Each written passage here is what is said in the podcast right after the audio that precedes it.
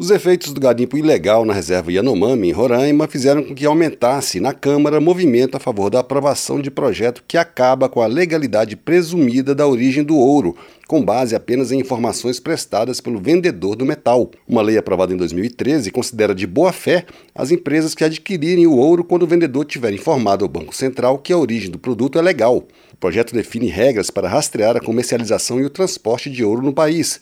Além de revogar o trecho da lei de 2013 que trata da legalidade presumida da origem do produto, a proposta estabelece que apenas empresa autorizada, integrante do sistema financeiro, poderá comprar o ouro diretamente do titular da concessão da lavra.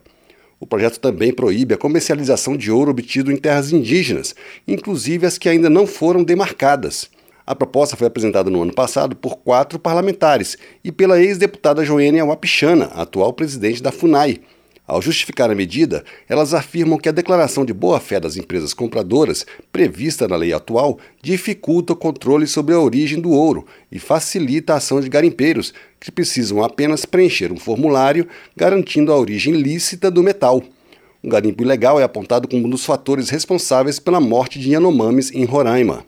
A deputada Samia Bonfim, do PSOL de São Paulo, defende que o projeto seja votado diretamente no plenário, por meio da aprovação de um requerimento de urgência. Hoje basta a palavra do vendedor para atestar se a origem do ouro, por exemplo, é legal ou não, que se chama cláusula de boa-fé, algo que foi aprovado justamente em 2013. Só que graças a isso é muito difícil ter uma fiscalização e uma rastreabilidade.